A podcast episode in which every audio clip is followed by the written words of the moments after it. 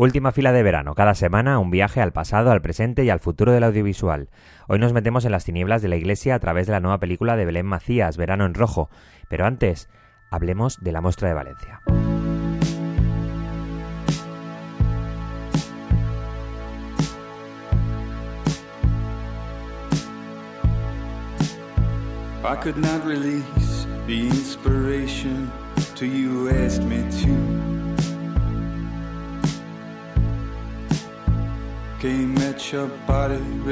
La muestra de Valencia, que se celebrará del 19 al 29 de octubre, ha dado a conocer los primeros seis títulos de los 12 que competirán este año por la palmera de oro del festival, procedentes de rincones geográficos tan diversos como Siria, Marruecos, Palestina, Francia o Italia. Llegan también con el aval de festivales internacionales como Cannes, Berlín, Rotterdam o Carlo Vivari. La organización destaca que la sección oficial del festival está marcada por la diversidad tanto a nivel formal como temático, ya que los films seleccionados abordan cuestiones que van desde las relaciones homosexuales a la lucha cotidiana del pueblo kurdo por la supervivencia. En todos los casos se trata de películas que tendrán su estreno nacional en Valencia y que contarán en su presentación en el festival con la asistencia de sus directores y equipos artísticos. Todos los films de la competición, que volverá a contar con representación paritaria de directoras, muy importante, pugnarán por el premio de 30.000 euros de la Palmera de Oro, al que se suman otros 15.000 destinados a la distribuidora que estrene la película en España. Además, la Palmera de Plata, el que es el premio especial del jurado, está dotada con 20.000 euros. Eh, vamos con las películas. Fireworks es el debut de Tras la cámara del actor Giuseppe Fiorello, basada en hechos reales. Su acción transcurre a principios de los años 80 y cuenta la compleja relación entre dos chicos sicilianos que se ven sometidos a las presiones de un entorno social que no acepta su amor. La película pasó por el Festival de Carlo Vivari y ha obtenido en su país el premio Nastro d'Argento al mejor director emergente y el Globo de Oro italiano a la mejor ópera prima. Deserts es eh, una peculiar comedia marroquí dirigida por el actor Fauzi Bensaidi que sorprendió en la última edición de la Quinzán de Cineas del Festival de Cannes. Por un lado, por su brutal crítica a la situación económica del país, que vehicula a través de dos empleados de una agencia de cobro de deudas que recorren las aldeas del sur, y por otro, por la experiencia mística casi onírica que supone enmarcar la trama en los inmensos desiertos de la zona, que destacan gracias a una cuidada fotografía.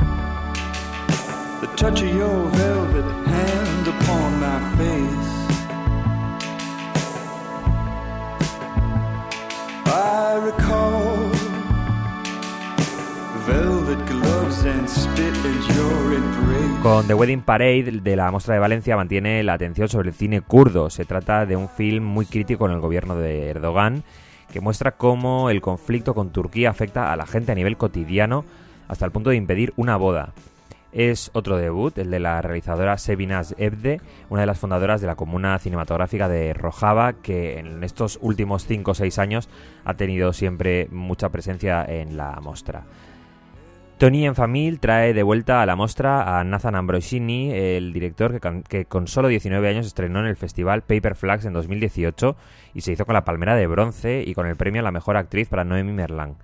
Ahora regresa con 24 años para presentar su nuevo largometraje, una deliciosa comedia en la que destaca presencia de su principal protagonista, la conocida actriz Camille Cotin, que encarna a una madre soltera a cargo de cinco hijos en edad adolescente. También resulta conocido para el espectador habitual de la mostra Moayad Alayan, que presentará A House in Jerusalem, una película estrenada en el Festival de Rotterdam en la que el cineasta palestino vuelve a demostrar su habilidad para hablar de las problemáticas de su pueblo, acogiéndose a las fórmulas del cine de género. Si en su anterior film, el celebrado Los informes sobre Sara y Salim, lo hacía bajo las formas del thriller, esta vez sube la apuesta y utiliza los mecanismos del cine fantástico para alzar nuevamente la voz contra la ocupación israelí. Además, la sección de la Mostra de Valencia acogerá el estreno en España fuera de competición de uno de los grandes documentales cinéfilos de la temporada, Massimo Troisi, Somebody Down There's Like Me. Eh, se trata de un film de Mario Martone, estrenado en la Berlinale, cuyo objetivo es el de reivindicar el legado de Massimo Troisi, que alcanzó fama mundial como protagonista de la recordada El Cartero y Pablo Neruda, pero murió muy poco después, en 1994, con tan solo 41 años. Martone, con la ayuda de colegas como Pablo Sorrentino o Michael Radford, pone en valor no solo su faceta como actor, eh, sino también la de director, que fue fundamental para apuntalar una nueva manera de entender la comedia en su país.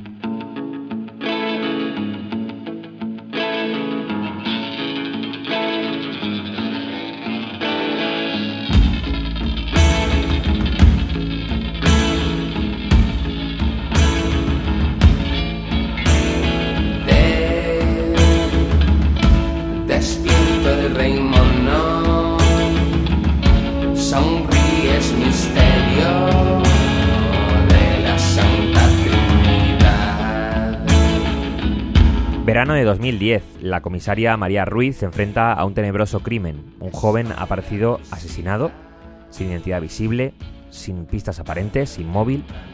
Mujer concienzuda y tenaz, María iniciará una investigación que se complicará aún más cuando se produce un segundo asesinato. Pero paralelamente, el veterano periodista Luna, un maestro de la profesión acorralado por la crisis y la era digital, será clave para solucionar un caso que les llevará hasta las puertas de una importante orden religiosa. Esa es la sinopsis de Verano en Rojo, la nueva película de Belén Macías, con la que hablamos sobre ella.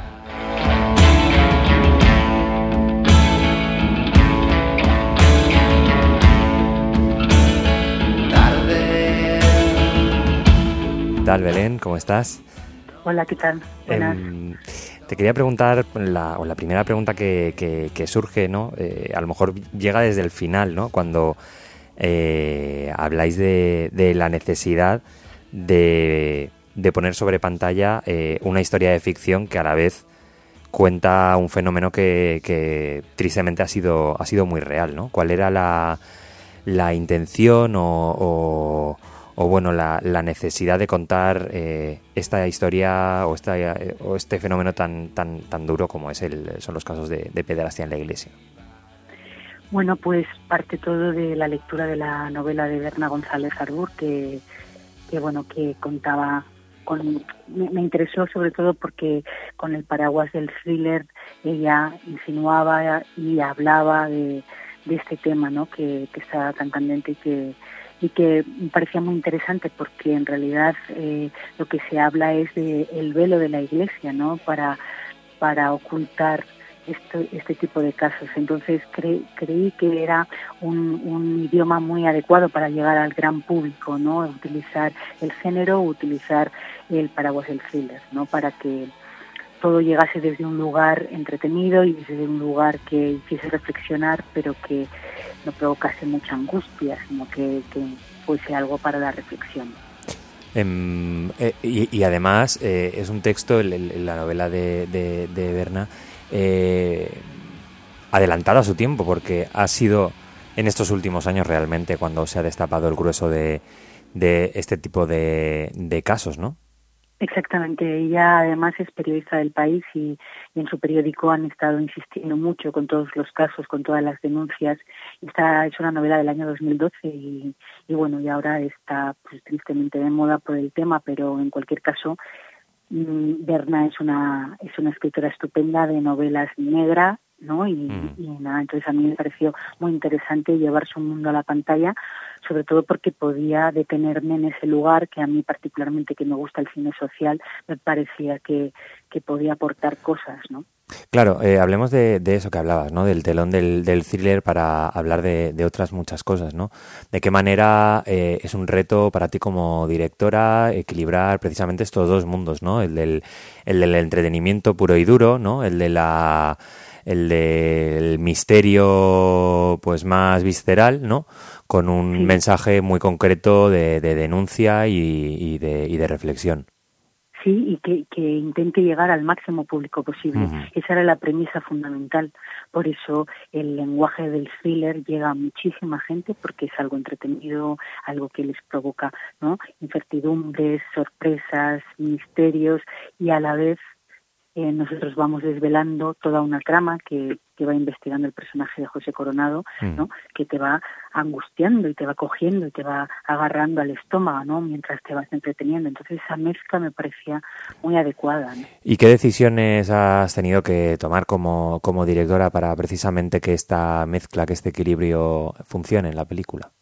Pues lo, lo primero y fundamental es que uno de los héroes de la, de la película es un sacerdote que, que tiene muchos valores y muchos valores cristianos y muchos valores de eh, la gran cantidad de, la, gente en la iglesia que está en contra de ese velo, ¿no? Bueno, la inmensa mayoría, ¿no? Porque afortunadamente esto es un, un tanto por ciento muy pequeño, es un tanto por ciento equiparable a lo que es la sociedad eh, civil, pero en la sociedad civil se pena y en la sociedad religiosa en muchas ocasiones se oculta. Entonces esa es la diferencia. uno de nuestros héroes que interpreta a Tomás del Estal, además de una manera estupenda, mm. eh, es el héroe de, la historia, es alguien que ayuda a la investigación, alguien que lucha por sus valores, alguien que quiere una iglesia limpia y una iglesia ¿no? nítida y que no, no esconda. ¿no? Mm.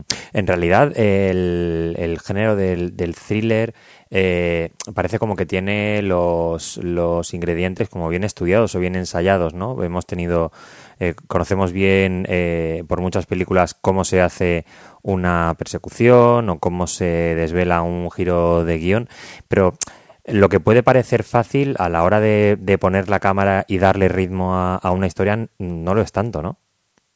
No, bueno, ahí tienes que tener claro, eh, sobre todo y fundamental cuando empiezas a plantearte una película, cuál va a ser el tono, ¿no? De, cómo vas a contar esta historia, ¿no? Esa es la, parte más fundamental. Entonces, yo que quería eh, refugiarme también quería contar eh, esa, esa historia social, necesitaba un tono adecuado para que no fuese pues algo que, que hiriese o algo que angustiase de más o algo que provocase no un rechazo en el espectador entonces pues buscas la manera y la manera desde luego es puestas en escena ágiles y puestas en escena reales ¿no? Uh -huh. Entonces yo, si de algo me enorgullezco en la película es que, que, que, es algo muy real, ¿no? Que los personajes están muy asentados en la tierra, ¿no? Y que a pesar de ser un thriller todo resulta muy creíble. Eh, hablamos de la, hablemos de la, de, los dos personajes de María Ruiz, que está interpretado por, por Marta Nieto, que además este mes, si no digo mal, estrena como dos, tres películas, eh, y el, y el personaje de, Luna, de, José Coronado, ¿no? Como eh, cómo querías definir a, a, estos dos personajes que, eh, más allá de momentos puntuales de la película, eh, de alguna manera abordan el caso de manera totalmente paralela, ¿no? Y, y, y al, el espectador tiene la suerte de poder ver las, las dos, ¿no? Pero ¿cómo querías perfilar eh, estos dos personajes que se, que se enfrentan a, a esta historia? Bueno, eh, ya desde la novela estaban bastante, bueno, estaban muy bien definidos, ¿no? Eh, nosotros luego le hemos dado eh, otro color, ¿no? que es el color que, que ha sido producto de las conversaciones con Marta, de cómo nosotros veíamos, de cómo nosotros interpretábamos el personaje que estaba escrito. Nosotros le hemos dado también, el lío Mira y yo, que es el otro guionista, mm. una vida personal a María que en la novela no, mm. no tiene, porque nos parecía que aparte de todo lo que es su, su trama eh, policial y su trama de trabajo necesitaba una vida común y una vida propia que no tenía. Eh, en el personaje de José Coronado, eh, lo que hemos hecho con el periodista Luna también es darle una entidad suya propia que tuviese también un lugar eh, pues de vida personal que, que mm. en la película pasaba un poco más desapercibido en la serie, o sea, perdón, en la, en la novela. Mm. Entonces luego nosotros lo que hemos hecho es eso, darle ese color. Por ejemplo, yo lo que he hecho con los actores es darles una playlist a cada uno de los cinco principales, ¿no? Uh -huh. A ellos dos, a Francesco Carril, a, a sí. y a, a, Richard Sagún, uh -huh. de cómo yo veía la banda sonora de sus vidas, ¿no? Qué música escuchaban, que, ¿no? Y eso les ha ayudado mucho para, para enriquecer y para ver por dónde podía ver, ver su personaje, que escuchaban, que bailaban, que, ¿no? donde se detenían cuando estaban solos. ¿Y cómo definir? Eso le vamos dando, le vamos dando pues esos matices, ¿no? ¿Y cómo, y cómo eh, de alguna manera darle, eh, no sé si color, ¿no? Pero como mínimo profundidad a, lo contrario, a los monstruos, ¿no? Porque desde nuestra, desde la rabia con la que, con la que, senti que sentimos, ¿no? Ante los perfiles de estas personas que cometen crímenes, etc, etc, como que el, el, el trabajo del director de la, o la directora es eh, no caer en un maniqueísmo que de alguna manera haga el personaje irreal, ¿no? Entonces, ¿cómo, sí. cómo era el Yo, reto de, de, definir a esta gente, no? Claro, había una cosa que a mí me llamó mucho la atención, que fue un documental eh, que se llamaba, eh, ay, eh, ahora se me ha ido, ¿cómo se llama? Eh, Albert Solé, eh, Examen de Conciencia. Uh -huh. Entonces, eh, ese documental eh, me impactó muchísimo porque eran las, las historias de unos hombres muy valientes que se deciden a agruparse y hablar de documental sobre sus experiencias como hombres abusados, ¿no? Eran gente que ya tenía una edad, eran hombres maduros que habían tenido muchas experiencias a mí. Es un documental que yo recomiendo y que a mí me sirvió muchísimo de base para poder construir ese mundo. Eh, a mí me parece que es de visión obligatoria, ¿no? Porque, porque bueno, narra en primera persona y en tono documental, que es la realidad, no lo que lo que significa ser y, lo, y, las consecuencias que tiene, ¿no? Mm. Ser un hombre abusado. Entonces a mí me parece que son unos hombres brillantes y muy valientes mm. y me sirvieron de punto de inflexión sobre todo para eh, construir junto con Richard Sagún a su personaje, ¿no? El personaje de mm. Luis Ángel. En, todo caso, de hecho, eh, como tú decías, no muestras únicamente esa iglesia que, tapa, sino también eh, gente que parece que se ha arrepentido, que ha cometido esos abusos, pero que sí que se ha arrepentido, personas de la iglesia que al ver qué es lo que ocurre de alguna manera, aunque sea eh, bajo mano, ¿no? Eh, intentan darle, darle luz. No sé si eh, en, estos, en estos visionados previos que, supongo que, ya habrás estado en algún pase o algo, si alguien pues relacionado con la, con la Iglesia Católica de alguna manera te ha dado el feedback de, de, esa radiografía que, que ya estaba en la, en la novela de, de Berna González Harbour, pero que, que tú pones sobre, sobre pantalla. Mm, de, todo el feedback que nos está de momento eh, viniendo de los pases es, es, muy bueno, la verdad. Eh, mm. Lo único que no se ha acercado a la iglesia ha sido un pase que hizo Gerardo Herrero, el productor, con mm. unos jesuitas que habían participado con él en la película de Manuel Uribe. Sí se enseñó la película y me gustó mucho. Le gustó precisamente una de las cosas que es lo que hemos hablado antes, el tono, mm. ¿no? Entonces me pareció que estaba muy equilibrado, ¿no? A la hora de hablar de ese tema, mm. porque nosotros no nos metemos con la iglesia, nosotros lo que hablamos es de por qué ese velo, ¿no? y mm. se reflexiona acerca de ello, ¿no? Pues esperemos que el estreno de la, de la película sirva también para seguir indagando y reflexionando sobre, sobre, este, sobre este velo ¿no? que, que, tiene este tema. Muchísimas gracias, Belén Macías, por atendernos y que vaya muy bien en cartelera. Estupendo. Pues muchas gracias. ¿eh?